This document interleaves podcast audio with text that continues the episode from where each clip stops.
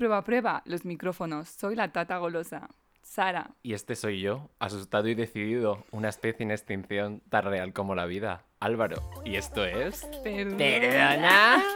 ¿Perdona? Perdona. ¿Perdona? ¿Perdona? Vosotros no lo habéis escuchado, pero en la primera toma, en el primer intento, nuestra querida amiga Sara ha decidido decir, Los micrófonos. porque ha decidido que los micrófonos de este programa son, Son no binarios. son no binarios, son supuesto. ellos. Necesitamos representación. Bien hilado. Vamos a hablar de qué vamos a hablar en este programa. Pues de representación LGBTIQ+. y de cómo nos afecta y cómo nos construye nuestra identidad a partir de ello, ¿no? Entonces vamos a hablar sobre esas siete cositas en nuestra sección Seven Things que odiamos sobre la representación LGTB.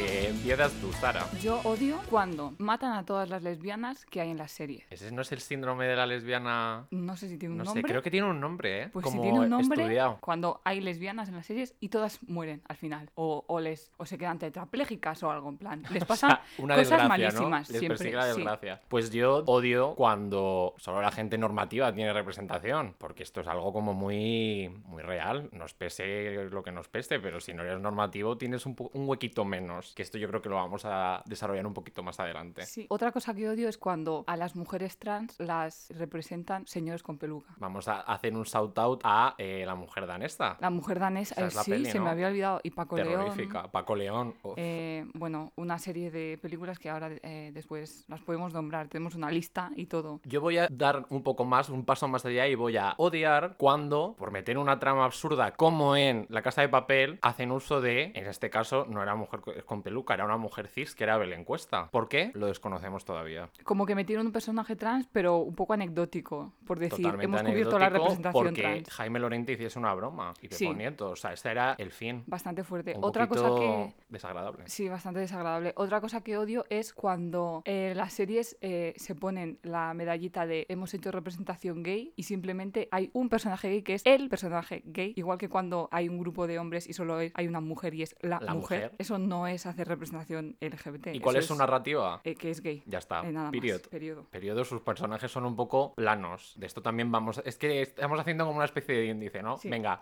Y yo ya por último voy a decir que odio que representar a una persona LGTB sea como un reto, un reto actoral, porque debe ser una puta desgracia ser una persona LGTB. Entonces, a esos actores cishet, madre mía, eres tan valiente por haber representado a una persona LGTB. En plan, eh, ¿te ha causado mucho trauma tenerte que besar con otro hombre? Wow, Guau. eres muy valiente y eres muy Dios buena mío. actriz o actor. O Ujú. sea que. Y bueno, la séptima, pero no sin antes presentarse de esta formita en la que nos presentamos nosotros, nos la va a contar alguien que ya conocéis, que en el programa en el que estuvo nos pusimos muy festivas, pero en este nos vamos a poner reivindicativas y activistas, y es nuestro querido amigo Nico. Hola, soy las palabritas de Nuria Fergó que se llevó el viento. Nico. tenía que hacerlo, tenía que hacerlo. Y ahora, bueno, pues introduzco mm, otra cosita que yo también odio de la representación LGBT, que es cuando eh, introducen a un personaje LGBT y son unos absolutos pobrecitos. Eh, son desgraciados porque el mundo les trata fatal porque son LGBT y además mm, su personalidad consiste en ello. Su personalidad como personaje es soy maricón Y sufro. y sufro por ello. Y nadie me quiere. Y ya está, esa es mi línea de personaje.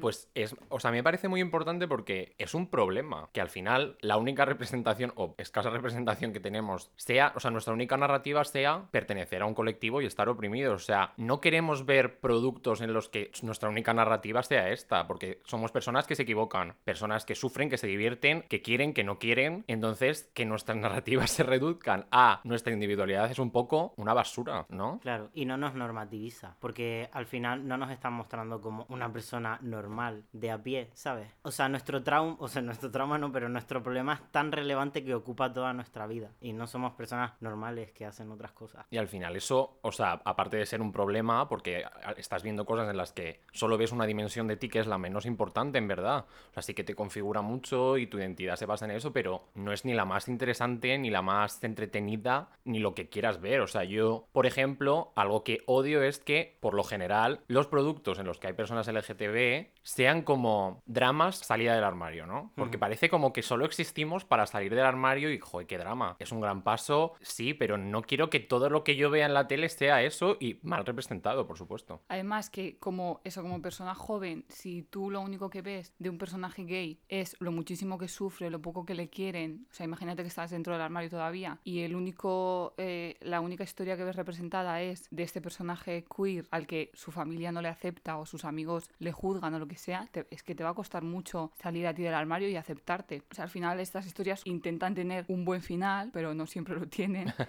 Si eres Em, una lesbiana y acabas asesinada en todas las películas en las que aparece. Pero es que aunque seas eh, una lesbiana que sufre durante toda la película y al final su familia y sus amigos aprenden a quererla y a aceptarla, lo que sea, pero si está durante toda la película sufriendo y odiándose a sí misma, es que no te dan ganas de ser lesbiana, en plan, no te empodera nada, no te empodera nada porque es que te dicen, vas a sufrir mucho y luego al final igual te aceptan, pero como que la historia que te pintan por delante, tu Va a ser de futuro, sufrimiento, va ¿no? a y, ser y terrible. lo- y algo terrible que es superación. superación. Uf. Es que, es que, ¿qué tenemos que superar? No hay que superar nada, en plan. Yo siempre lo que digo, o sea, yo quiero ver, o sea, quiero ser un banquero, quiero ser un asesino en serie, quiero ser un delincuente juvenil, una estrella del pop, pero no quiero ser LGTB, period, ¿no? Claro. Yo creo que vale que el primer paso de incluir a personajes así en trama, entiendo que, yo que sé, en esta primera generación, pues los introduzcas como que esa es su única personalidad, pero yo creo que ya estamos en un momento en el que quizá hay que dar un paso más, ¿no? E integrarlos en la trama como un personaje más. Claro, yo creo que se está empezando a hacer. Sí, Por sí. ejemplo, Mm. rollo Euforia o lo que sea, Claro. pues tienen sus movidas cada uno y luego, eh, o sea, cada personaje pues es bisexual, eh, lesbiana o lo que Mm. sea, pero tienen sus movidas de ser drogadictos o tener sus problemas mentales o lo que sea. Entonces ahí está bien y se están empezando a hacer cosas buenas. Lo que pasa es que nosotros hemos crecido con otros productos Claro. audiovisuales totalmente diferentes de lo que se está haciendo ahora. Ya estamos crecidos, ya sabemos quiénes somos más o menos. Bueno, con 20 Estamos en años el no. proceso, ¿no? Pero, pero tenemos cosas claras eh, sobre nosotros mismos que no tenemos que buscar en producto audiovisual ya. No necesitamos que nada eh, nos confirme o nos, mm, no sé, nos dé aceptación por nosotros mismos al verlo en una pantalla. Pero quizás sí que lo, o sea, vamos, yo creo que lo hubiésemos necesitado cuando éramos un poco más pequeños. Claro, y Mm. no lo tuvimos. Y nos hemos encontrado con que no existimos en la ficción, cuando existimos es a malas, por lo general, pero bueno, sí, una, una gran mayoría. Y eh, bueno,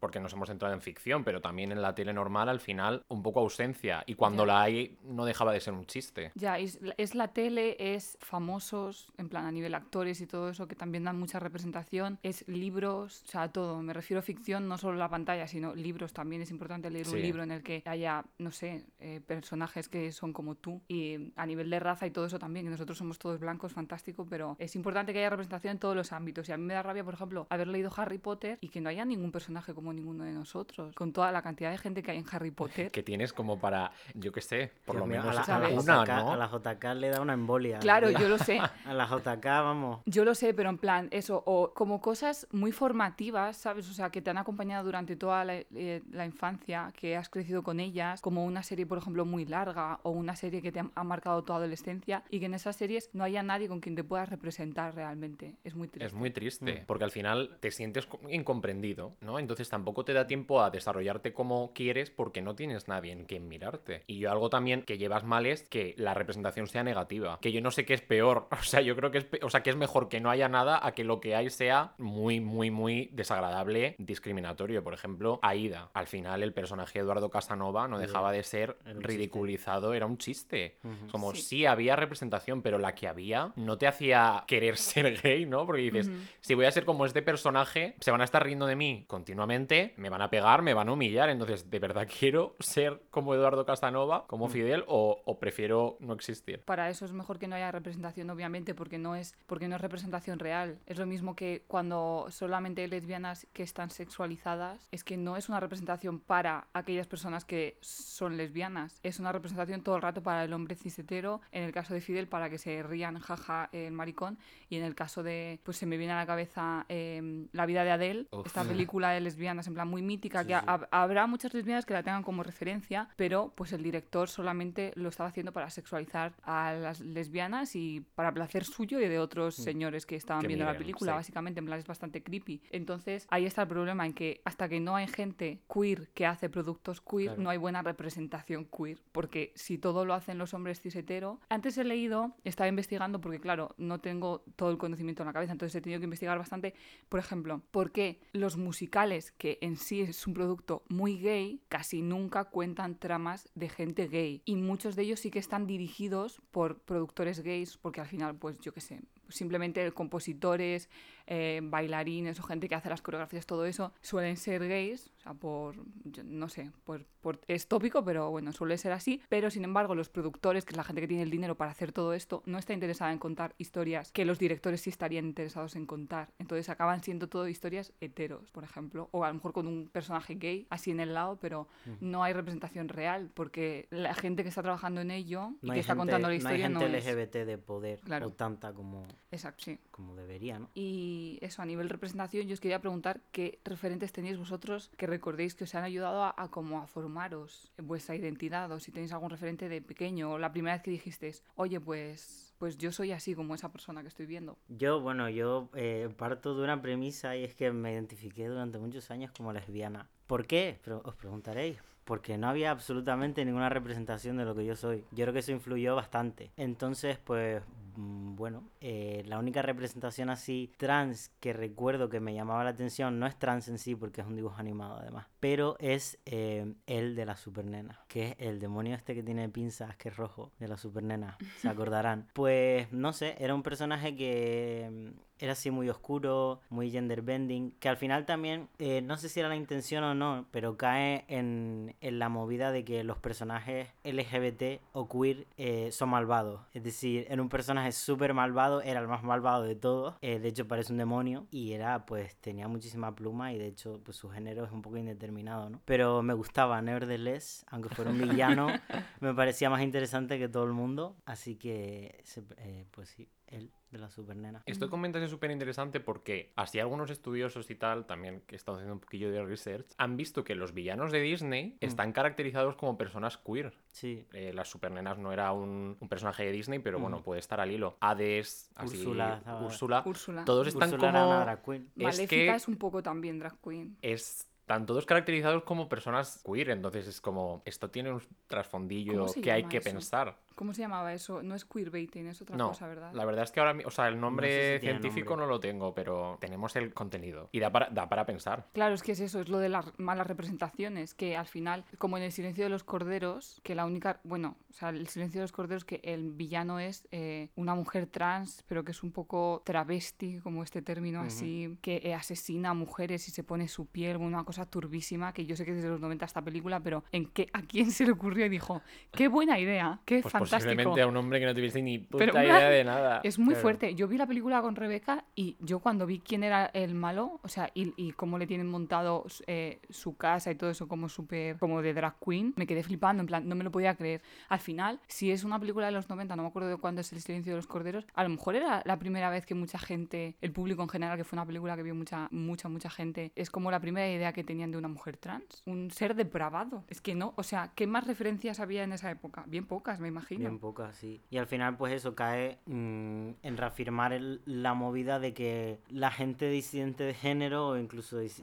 con, de dis- con disidencias sexuales, pues son totalmente depravados. Y en plan, nace de ahí, o sea, no creo que sea una cosa fortuita, eso es subconsciente de la persona que escribió, pues El silencio de los corderos, que no sé quién fue, viene a recalcar ese tópico. Subconsciente o Subconsci- consciente. Subconsciente O o, consciente, o sea, dijo, esta persona malvadísima, pues es, es este tarado mental que quiere ser una mujer. Es que me parece fuertísimo. Es- Porque tiene una tara mental. En plan, Porque, así. porque lo de los dibujos al final, claramente, desde una perspectiva adulta se ve mucho. en plan, est- está clarísimo que Úrsula es un poco drag queen y que Hades es un poco. tiene trazas gays y con mucha pluma y tal. Pero de pequeño, pues igual no lo ves. O sea, igual es pe- muy Pasa peligroso. muy desapercibido. Igual es muy Pero lo peligroso tienes en porque tu es su- subconsciente al final. subconsciente, sí, y por eso me parece peligroso porque en plan, los niños tú vas aprendiendo más o menos de lo que ves, pero lo otro es tan explícito, en plan, lo del silencio de los corderos es tan en tu cara Es que yo no me- terrorífico. es que no me lo podía creer, de verdad, es terrible. Y bueno, ¿y tú qué, qué referencias tienes? Yo referencias, o sea, hasta algo que dije este me ha formado durante la adolescencia, no sé qué, diría Glee. ¿no? Que es como la, así como una serie de la que yo era muy fan y es cuando yo por primera vez viendo Glee me vi ahí, o sea, me vi, me vi en los personajes, me vi en las tramas. Sé que algunas eran muy tópicas y eso, ¿no? Pero fue lo primero que vi que, como con un poco de respeto, hablaba sobre mí. Y ahí fue cuando dije, anda, y sí, y sí, yo soy una persona así. Entonces tuve, entre comillas, la suerte de que lo que estaba viendo era algo, pues, respetuoso, ¿no? Pero, pero sí, la verdad que fue como un, entre comillas, despertar, ¿no? O algo así, por llamarlo de alguna manera. Sí, es bonito también. O sea, cuando te estás formando como persona y de repente descubres cosas sobre ti, en plan, a través de ver una serie o ver un libro, o sea, o leer un libro, lo que sea. Y a mí, yo, sinceramente, no tengo ningún referente. Como mujer bisexual, pero he tenido que investigar porque no se me venía ninguno a la cabeza y eso significa que no lo he tenido, porque si no, me acordaría. Entonces, investigando, pues he caído en que igual la, la única mujer bisexual que yo vi cuando era joven era Sena, la princesa guerrera. Y no es una Oh. broma esto. Miss Y, Warrior. Claro, pero yo tampoco la tampoco es una serie que viera, ¿sabes? En plan, veía algún capítulo cuando estaba ahí en, en Neox o en la plataforma esta que estuviera, no me acuerdo cómo se llama el canal, pero yo tampoco me identificaba con ella porque era una señora como muy fuerte, muy butch, o sea, no butch, pero como muy lesbiana, ¿sabes? Entonces yo no, o sea, no me identifico con ella, no me veo ahí para nada. Y tampoco era súper explícito que, tu- que estuviera con su señora amiga. A lo mejor si hubiera visto la serie entera, sí, pero bueno. Y de series adolescentes, yo es que Glee la vi bastante más tarde, no la vi cuando era adolescente, la vi en plan hace dos años. Entonces no tengo, no tengo referentes. La primera referente que igual tengo es cuando... ¿Chelo Chris- García Cortés? Tampoco era muy dada, Mm, sálvame, pero si no, sí.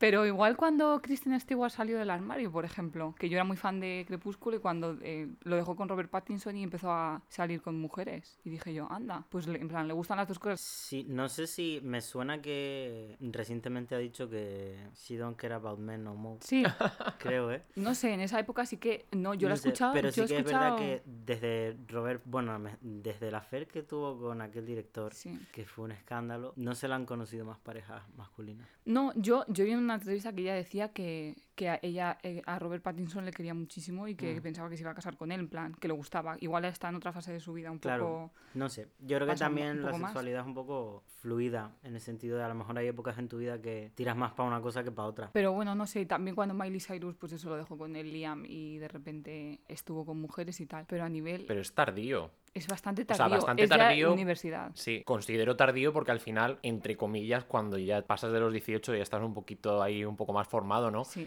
Considero que echarás de menos haber, no haber tenido a alguien con 13 o 14 años o cuando fuese que dijeses, hostia, A aquí ver. está. Sinceramente, yo durante mi adolescencia he estado a otras cosas. En plan, he tenido bastantes otros problemas como para que mi sexualidad sea uno de ellos. O sea, yo estaba a otras movidas que tenía que resolver y no estaba muy pendiente de si me gustaban más los chicos que las chicas, las chicas que los chicos. En plan, me daba igual. Yo me consideraba hetero hasta que llegaba a la, a la universidad. Y a lo mejor ahora sí que puedo pensar en plan, ah, pues esta chica en esta serie sí que me gustaba, pero no era como un issue que yo tenía dentro ni que estaba buscando nada ni nada. Pero así. mirado con distancia tampoco, es decir, de decir, hostia, pues me hubiese gustado ver algo en la tele o, en la, o, en la- o haber leído un libro o haber visto, yo que sé, un programa, cualquier cosa. Sí, o sea, hubiera estado guay. Sí que recuerdo, por ejemplo, ver Sense8, que salió como eh, en 2014 o algo así, ¿no? En plan, y fue a- justo antes de ir a la univers- a la universidad y sí decir, anda, pues qué relación tan guay tienen Amanita, se llamaba, y Nomi, en plan, estas dos chicas. Y una relación bonita, o Orphan Black también, que estaban...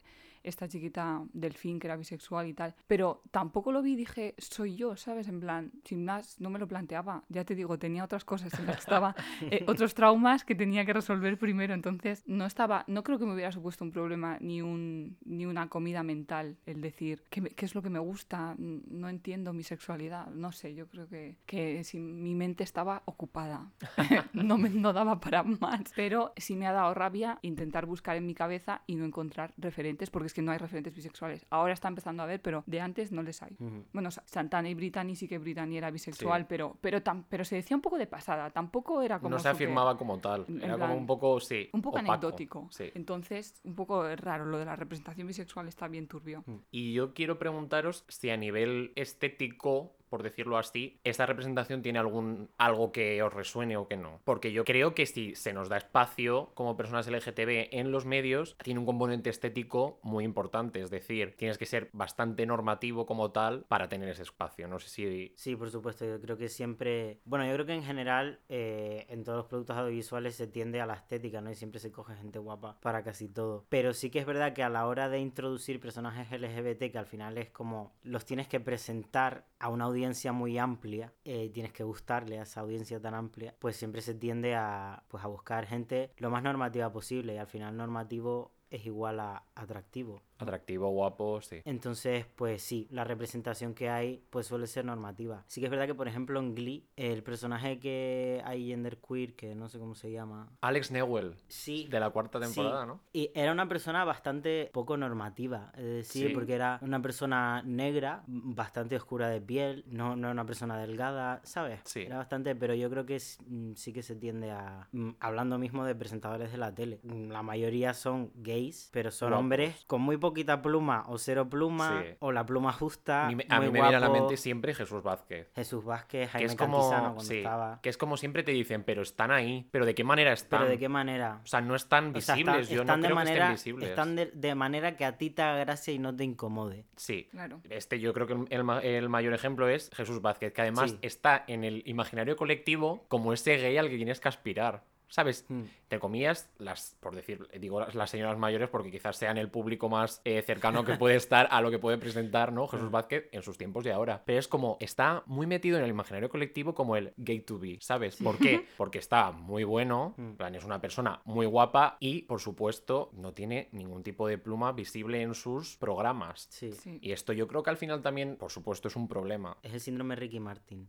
También, mira, Ricky Martin es un buen Sí, ejemplo. es como un Ken, vale, es gay, pero es, es un Ken. Y es como un, un- un objeto de, de placer, ¿no? De, de que lo ves y a la gente que no es LGBT pues no le incomoda. Pero porque yo creo que. Porque pueden ve- olvidarse de que es gay. Sí, tú le ves y lo- su narrativa en ese momento cuando le ves es ser guapo. Sí, hombre guapo. Pero no es ser gay. No. Y yo creo que, por ejemplo, sí que últimamente, pues por ejemplo, Jorge Javier Vázquez es quizás el, el lado opuesto, ¿no? Sí. Quizá tú le ves y ya, se te ya no tienes como esta pantalla Mm. o este muro primero que es ser guapo. Bueno, con la, a la gente le parecerá guapo, ¿no? Pero no es ese, esa belleza súper normativa y súper estilizada que puede ser Jesús Vázquez, por ejemplo. Es otra barrera más que en la que no te ves representado, que solo las personas que llegan a ser algo muy, muy visible acaban siendo personas muy, muy, muy normativas, muy guapas. Y por supuesto sin pluma, que eso ya es otra, Hombre, otra aventura. Claro, hay excepciones siempre, pero por ejemplo, o sea, sí que yo creo que ha mejorado porque tienes ahí a Sandra Barneda, por ejemplo, que es una señora normal. Tampoco es, o sea, no es ni muy butch ni muy, o sea, podría ser hetero o lesbiana, en plan, Sí. podría ser cualquier cosa, simplemente es una presentadora. Pero yo me acuerdo la que se armó con Ellen DeGeneres, Bueno, que claro, bueno, es un monstruo ahora mismo, pero en la que se armó con Ellen DeGeneres, que claramente se veía que era lesbiana, pero dijo que era lesbiana, se lió la de Dios, y ahora ya se estableció ahí, pero es como que no hay hueco para ninguna presentadora lesbiana más en Estados Unidos. El cupo lo tiene él, ¿eh? Lo tiene ya ella, está. ya no cabe nadie más. Ella no es normativa, pero es como cuando hay excepciones, son la excepción. En plan, hasta que no se muera Ellen DeGeneres. ¿Cuántos Jimmys hay presentando cosas en Estados Unidos? Son todos Totalmente. iguales. Además, fenotípicamente iguales. En plan, Son iguales. señor con el pelo negro de un 80. Son iguales, o sea, son Y todos se llaman Jimmy también. Podrían ser trillizos. Trillizos. Sí. Sí. Y Ellen solo puede haber una Ellen DeGeneres, no, no hay nadie más. Sí, o sea, solo hay una Ellen. Entonces, pues es súper peligroso lo de, lo de mm, ser guapo y ser atractivo y tal en el colectivo, pues es un Cristo. Porque a mí me da rabia porque es cierto que yo soy una persona que se fija mucho en los looks y la estética, me gusta mucho la ropa, el maquillaje, todas estas cosas. Entonces no puedo evitar, por ejemplo, cuando estoy viendo Euforia, decir, tío, es que son, qué guapos son. En plan, veo a Hunter Schaffer y digo, es que es increíblemente guapa, me quiero casar con ella. Pero hasta yo siendo dentro del colectivo, creo que la admiraría menos y la pondría menos en un pedestal si no fuera todo lo guapa que es. ¿Sabes? O sea, no es solo que yo esté contenta de que haya representación de mujeres trans en, el- en los medios, que por supuesto que lo estoy y lo estaría con cualquier persona, pero no lo celebraría tanto si no es tan guapísima como es ella, que es que... Pero bueno, es que es muy fuerte lo de esta persona, por ejemplo, porque es que es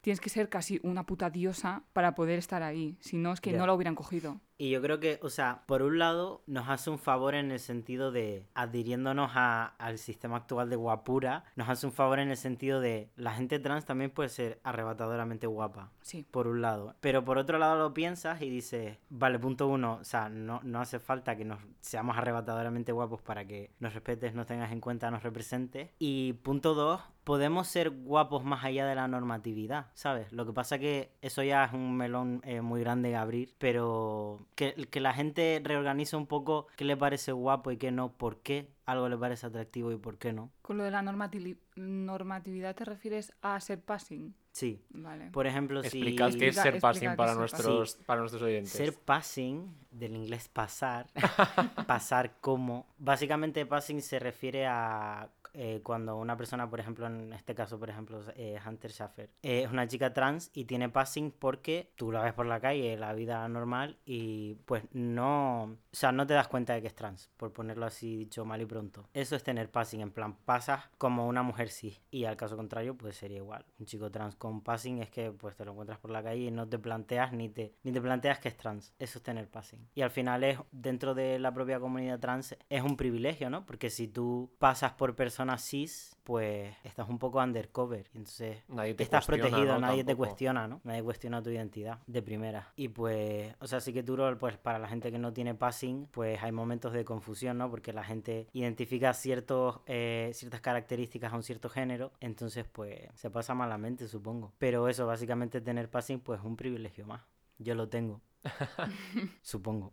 Sí, sí lo tengo. Ahora con el pelo corto sí. Pero no sé, es muy tricky. Es, Es muy tricky, tricky. y yo leyendo un texto que voy a citar de Snorkel Enrique Aparicio, o sea, a mí me despertó mucho y me, me invitó a pensar, al final, si te, si te das cuenta, siempre se nos piensa y se nos dice como que hagan lo que quieran, que se acuesten con quien quieran, love is love, ¿no? Se nos ha relegado a un plano muy muy amar, muy sexo, que al final eso está arraigado mucho también a cómo luces, a, o sea, a cómo luces, a cómo eres, ¿no?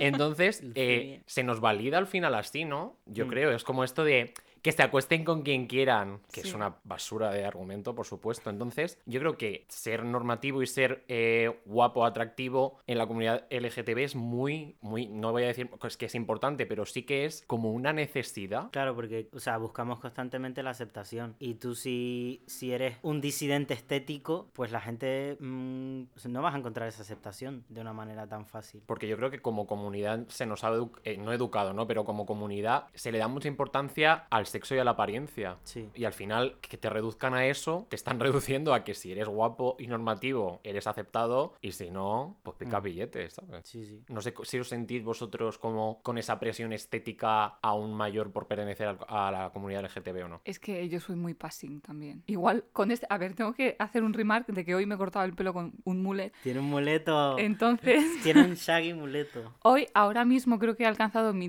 evolución máxima como mujer bisexual y entonces soy muy bisexual hoy. En plan, yo creo que ya no soy tan passing como lo era eh, esta mañana. Bisexual glam rocker.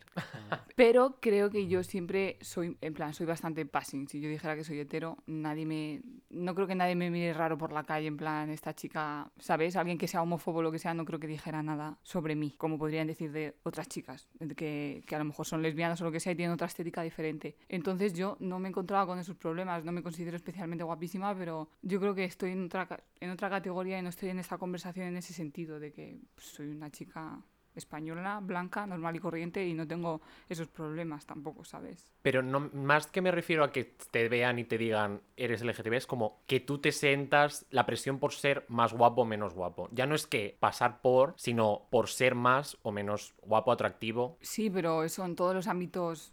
Que eso es muy vida, común en todos ¿sabes? los ámbitos, eso es verdad. O sea, no, no por pertenecer al colectivo en sí, la verdad que no. A mí no me pasa, pero sé que a mucha gente que sí que le pasa, ¿sabes? Y lo veo eh, con otra gente y todo eso, ¿sabes? O sea, lo puedo analizar, pero yo no me siento así porque, por lo que digo, porque no, no veo que se me mire a través de esa lupa a mí, entonces no tengo que estar a ningún estándar porque, Claro. no sé, yo espero haberme explicado con lo que he querido decir antes. Sí, Está todo sí. clarísimo. Eh, yo personalmente creo que sí que intento atenerme a ciertos estándares, en este caso masculinos, de alguna manera para ra- eh, reafirmar mi identidad, ¿no? Y yo sé que nace de, de un punto de que la gente me tome en serio. Por ejemplo, yo a veces lo pienso, o sea, si el género no fuera una concepción tan reina en nuestra cultura, yo me habría hormonado. En plan, me habría hecho falta hormonarme. Yo habría deseado hormonarme. Si yo simplemente hubiera dicho, soy un hombre, y la gente me hubiera dicho, ok, pues probablemente no me habría hormonado, porque no me habría hecho falta. Yo me he hormonado, pues, para ahorrarme problemas. en plan, para que la gente, para no tener que explicarle la- mi vida a la gente. Y yo también en mi interior, como tengo pues transfobia interiorizada como todo el mundo, pues sentirme un hombre, porque siento y me han criado pues bajo la concepción de que si tienes barbita eres un más hombre o si tienes más musculitos eres más hombre, etcétera, etcétera. Entonces yo sí que siento esa presión estética de pues de, de- de intentar parecerme lo máximo posible a un hombre cis, básicamente. Estamos luchando contra ello, pero sigo haciendo deporte todos los días. La, la mancuerna que está puesta en el pasillo de su habitación lo confirma, chicos. Sí, sí. Los, los yogures de proteína. Ahí están en la nevera. Pero mm, es que es muy fuerte porque mm, yo me pongo a mirar series y películas y todo eso que tengan personajes trans o... Es que el mundo gay es lo de siempre. Es que al ser hombres... Pero en el mundo gay hay mucha presión estética eh, también. Muchísima, muchísima, pero ya hay más representación. Sí. ¿sabes? Sí, a modo Todo de representación totalmente, porque es que Claro. ya están ya en todos los lados, como se dice. Pero sí que lo de la presión estética, yo lo veo como, mo- o sea, no como algo, bueno, quizás sí problemático, porque al final, eh, o sea, en el imaginario colectivo de los gays están como los típicos tíos, no sé qué, de las fiestas, cachas, tal. Y al final eso yo creo que sí que entra un poco en este círculo del deseo que mencionaba antes. Y es una sensación, pero por suerte estamos mucho más representados. Ya quizá a lo mejor hay que representar otras cosas. Queridos eh, directores, productores, guionistas, gente que hace cosas. Claro, ahí está, ahí está la cosa, en que quiero decir, me, me pongo a pensar y sí que se me pueden ocurrir series y películas en las que hay hombres gays eh, diferentes, en plan, no normativos. Porque como tú ya has dicho, tú ya has tenido, en plan, has crecido con referentes y ahora mismo pues tienes a, por ejemplo, a Titus, el de Unbreakable Kimmy Smith, que es un hombre negro gordo, es gay, o sea, em, o Please Like Me que la acabo de ver y es un hombre blanco, pero en plan, tirando a feo, ¿sabes?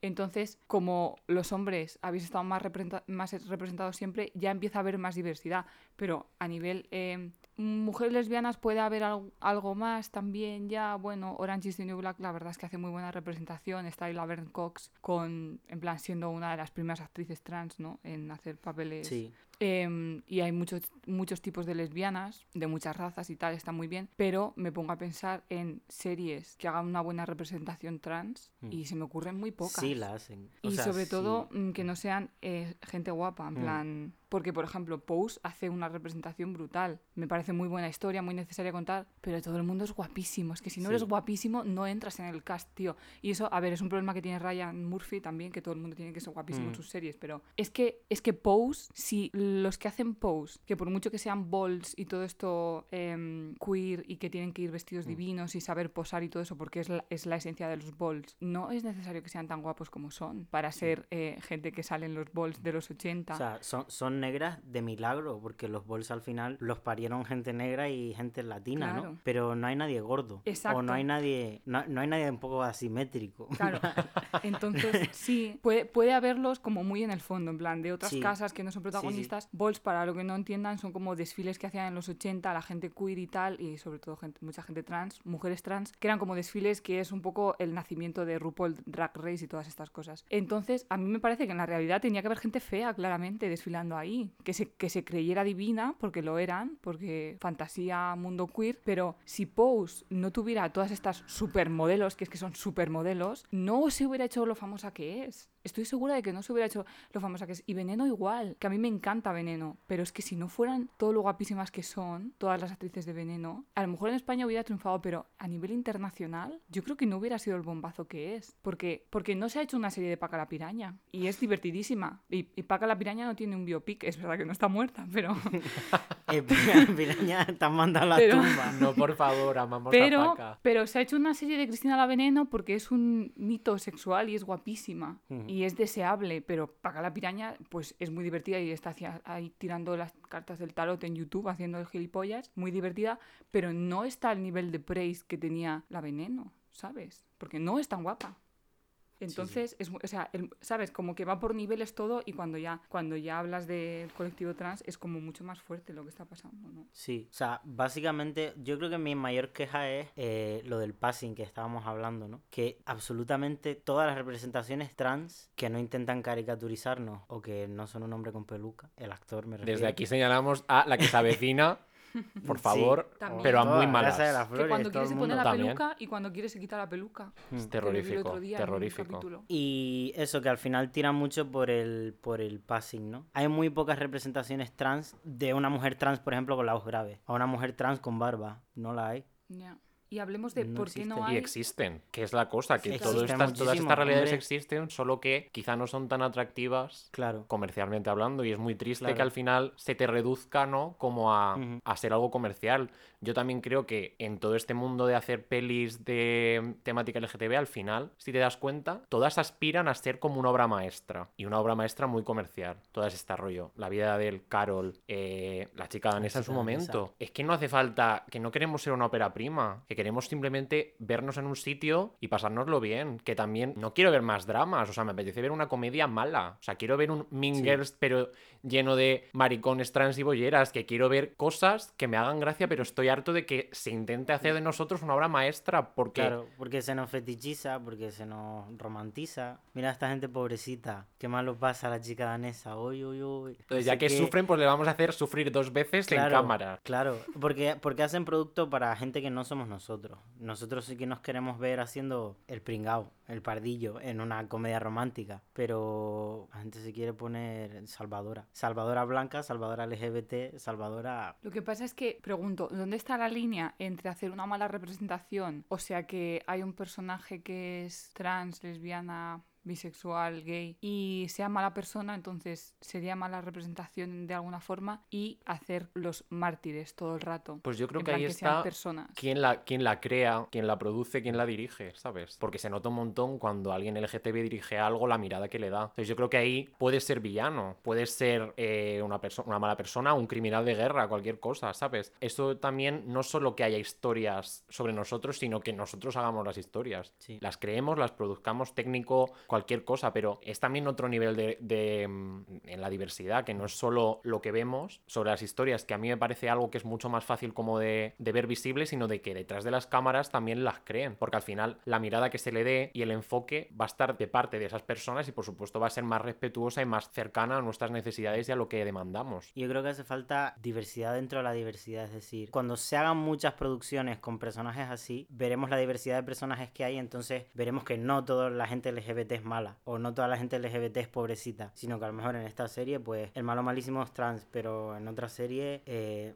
es un ángel caído del cielo, y en otra serie tal. Entonces hace falta mucha, mucha producción, ¿sabes? Para, para salir del para tener donde, encasillamiento. claro, y tener donde comparar al Y final, y que haya cosas buenas y cosas malas, Claro. y que haya errores, pero que no, es como el síndrome este de hacer, un, de hacer una masterpiece, ¿no? Mm, Sí. Que al final es como, se te ha dado este, esta porción de dinero para hacer algo sobre este colectivo que tú quieres hacer, hazlo y que sea algo maravilloso, ¿no? Tiene que haber errores, tiene que haber aciertos, pero tiene que Mm. haberlo y eso solo puede ser con dinero y gente sí. confiando en nosotros, que creo que tenemos el talento necesario como para hacer todas esas cosas. Más. Hombre, tenemos pues si la mitad de comunicación audiovisual, más de la mitad es gente queer. Quiero decir, una carrera de, de artes y de comunicación y de todas estas cosas, Sí, la sí. mitad de la plantilla es queer. Pero Pues eso luego no se traduce, queremos colectivo de trabajo. El colectivo de las letras. Tenemos Sí. mucho talento dentro. No estoy Las hablando de Pérez. Reverte, estoy hablando de nosotros.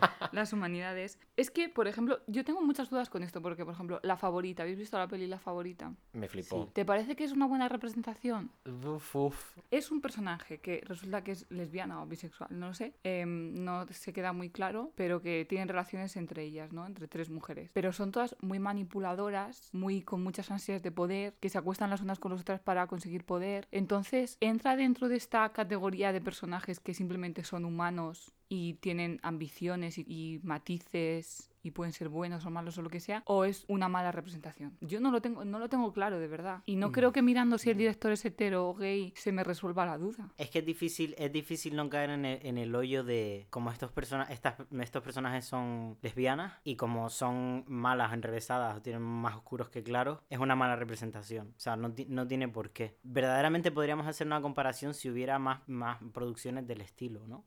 si hubiera más diversidad de, de producciones. Pero es muy difícil, no sé, es es la primera vez que se representan, o la primera vez no, pero un momento en el que se han representado tres mujeres, no sé si lesbianas o bueno, gu- se gustan entre ellas, les gustan las mujeres. O sea, solo por ser malas es una mala representación. Es que no lo sé, Claro. claro. Es que es un, yo creo que es un debate un poco ambiguo. Yo, no creo, tengo... que, yo creo que no es una mala representación, ¿eh? personalmente. Te da que pensar. Porque además es como, es como histórica y tal. O sea, no, no sé la, la conexión con la realidad que tiene al final de, ¿sabes? Como de veraz. A mí es que, sinceramente, tengo que decir que no me gustó. En plan, todos los personajes me cayeron realmente Mm. muy mal. Entonces, por eso me parece un poco mal representación, quizás. Porque me parecieron odiosos, ¿sabes? Sí que tiene un toque un poco, no, no irrespetuoso, pero como... O sea, no sé, no sé si es una mala representación realmente, porque al final, pues es una historia más y cada vez se están haciendo más producciones, entonces lo puedes tomar como sin más, una historia más en la que pues están un poco corruptos los personajes y ya está. No lo sé. Pues nada, os vamos a animar a que veáis la favorita y vamos a presentar a nuestra querida amiga Rebeca Acarreps con su recomendación a ver qué nos cuenta sobre este tema que llevamos casi una hora tratando y que nos podemos tirar siete más. Popcorn? Hola, me llamo Rebeca y esta es la recomendación de la semana. El tema a tratar eh, es la representación LGTBI en medios audiovisuales, ya sea cine, series, programas y un largo etcétera. Creo que mis compañeros habrán hecho una labor excepcional respecto a este tema porque están bastante más metidos en este mundo. Sin embargo, quiero dar mi- mis recomendaciones. El tipo de personajes LGTB que son mis predilectos son aquellos personajes que precisamente son LGTB sin estar escritos de tal manera que esa sea su única trama o su único rasgo característico. Es por ello que los personajes de los que voy a hablar, muchos de ellos les conoceréis, sin embargo, no todos tenéis por qué ser conscientes de que son precisamente de la comunidad, porque su trama no gira en torno a ello. El primero que quiero hablar es Eleanor de The Good Place. Eleanor, eh, además de ser una mujer fuerte, independiente, divertida, mamarracha, es bisexual y no tiene ningún tipo de reparo en mencionarlo cada vez que tiene ocasión, con el objeto de pillar cacho, porque otra cosa que es es libertina. Sin embargo, cualquier persona que haya visto The Good Place sabe que ni por asomo la trama principal de Eleanor es su condición de persona bisexual, ya que es mencionado, pero en ningún momento solamente trata de ello la serie. El siguiente personaje del que voy a hablar, creo que todo el mundo sabe que es lesbiana, evidentemente. Vea de Aquí no hay quien viva, cualquier persona que ha vivido sobre la de la Tierra sabe que es lesbiana. Sin embargo, para ser una serie que dejó de emitir y que empezó a emitir hace tantos años, creo que Bea tuvo un trasfondo y un recorrido mucho más allá de su condición de lesbiana. No sé si puedo decir lo mismo de Mauri, porque creo que Mauri está un poco más cerrado a el hecho de que es gay y sus cosas de gays. Estoy poniendo unas comillas maravillosas en el aire. Pero eh, creo que Mauri no está mal, pero que Bea está mejor escrita en el sentido de que, coño, todo el mundo sabe que es lesbiana porque además fue como la primera vez que pudimos verlo en una serie emitida en una cadena de televisión con mucho más alcance de lo que puede tener ahora una plataforma online X. Sin embargo, creo que Bea, pues, aparte de acostarse con chicas, hizo muchas otras cosas. Y mi última recomendación, antes de seguir con esto, he de decir que desde aquí mi alegato a cómo es posible que los personajes LGTBIQ de la que se avecina estén tan mal escritos, siendo las mismas cabezas pensantes que de aquí no hay quien viva. Una cosa que nunca sabremos, una cosa que ni siquiera ellos mismos saben y que debería hacerse por lo menos un psicotécnico a ver cómo se ha acabado toda la originalidad y toda la capacidad de representación. Y lo último que quiero hablar es de eh, Sabrina, las escalofriantes aventuras de Sabrina. Me extrañaba no haber mencionado a Sabrina en este punto del podcast ya porque la verdad es que soy bastante Sabriner y quiero hablar de Ambros, un personaje magnífico, de los mejores, de los más inteligentes y sin el que Sabrina estaría criando malvas desde el capítulo 2, que es un icono bisexual y que eh, se, le ve, se le relaciona con tanto hombres como mujeres durante toda la serie, pero en ningún momento nadie habla de ello como que fuera algo reseñable. Y después eh, también quiero mencionar a Teo, eh, un chico trans, cuya transición se hace de manera bastante normal, más allá de un comentario transfobo que hace la Sabrina mala en uno de los capítulos. Bueno, eh, pasad buena semana, espero que os haya gustado y un besazo.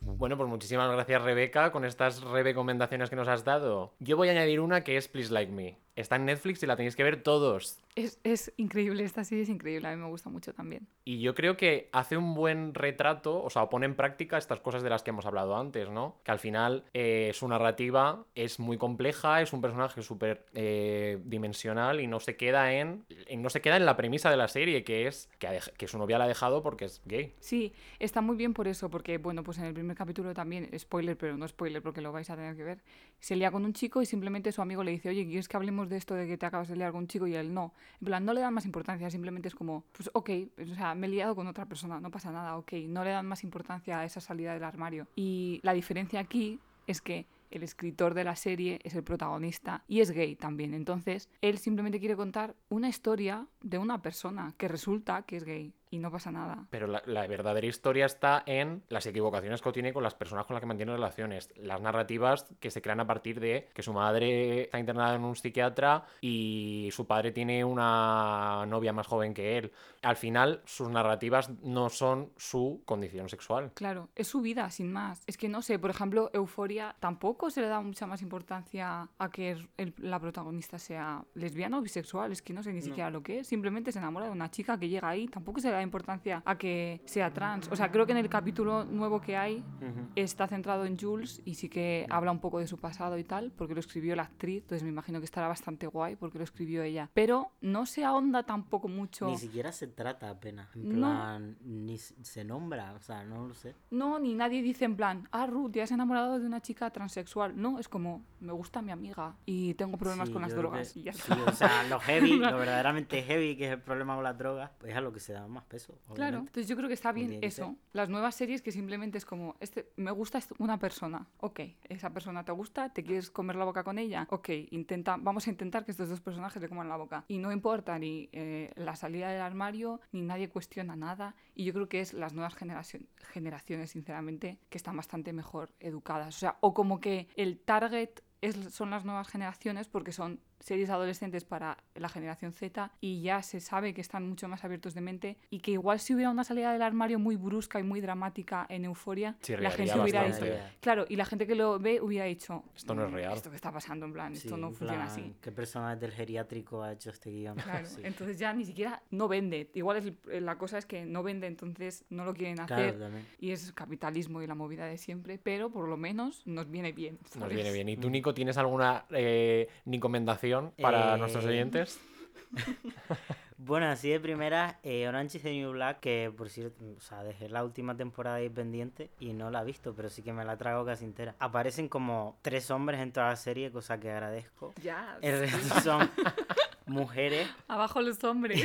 porque es una cárcel de mujeres. Y hay representación de todo tipo, eh, racial, sexual, eh, de género. Se tratan muchas historias. Al final, al principio comienza, te piensas que una persona es la protagonista, pero luego todas son protagonistas, es muy coral. Eh, hay una mujer trans, interpretada por una mujer trans, la Verne Cox. Un aplauso. Muy Ué. bien. ¡Ué! No hombres con peluca, por Sí, favor. No y hombres además, si el problema es representar a la persona antes de su transición, no pasa nada, porque la Verne Cox también se representa a ella misma ¡Dilo! antes de la transición. Ah. Toma. Sí, y eso iba a hablar aquí mi señor Álvaro. No, no, yo iba a decir eso, que lanzamos el grito para que eh, confiéis, si escucha esto alguien con dinero, que confiéis en nosotros como creadores, porque estamos un poco hartos ya, ¿no? Y, y nada, ¿alguna reflexión final? Más hombres trans en la ficción, gracias. Eso iba a decir que no, No hay, no hay. no ¿Hay, hay. algún referente hombre trans? Hay, hay un, el Sabrinita. Eh, Sabrina la bruja de no sé no me La sé el de nombre Netflix. no cómo se llama la Las- nueva las aventuras de De Sabrina. Adventures, las aventuras Las chilantes. aventuras chileadas de Sabrina. No, The Chilling Adventures of Sabrina está en Netflix. Es una serie muy petarda. Pero sí que hay un personaje que es un chico trans. Y como que rollo empieza su, tra- su transición en la segunda temporada y así. Pero ya está. En plan, Y representación no binaria también. También. Que esto es como, bueno, lo nuevo, iba a decir, Dios mío, es que parezco que he venido del, del, del Cretácico Ah. superior. La gente no binaria existe y necesita representación también. Y de hecho, el actor que hace de, de chico trans en Sabrinita es no binario, no binarie, como les micrófonos. un, de- un des de micrófonos. Y, mm, pero no, no se me viene a la cabeza ningún personaje no binario ahora mismo. Y a, a lo mejor hay alguno, pero no hay muchos. Y yo veo muchas series. Y si no, lo tendríamos en nuestra mente también. Sabríamos Sí, de yo qué veo hablar. muchas series.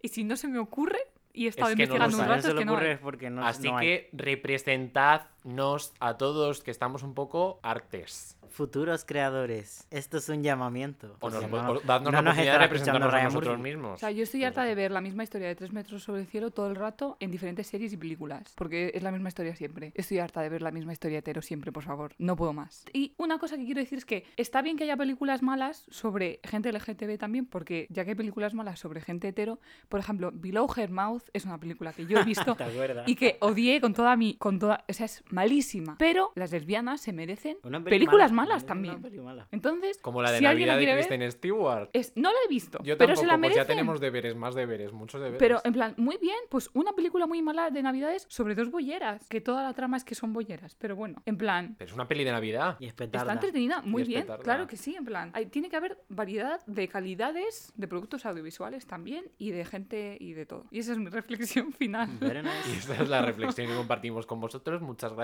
por habernos escuchado, un poco más reivindicativas esta semana. Y nos vemos prontito. No nos escuchamos pronto. Un beso. Beso.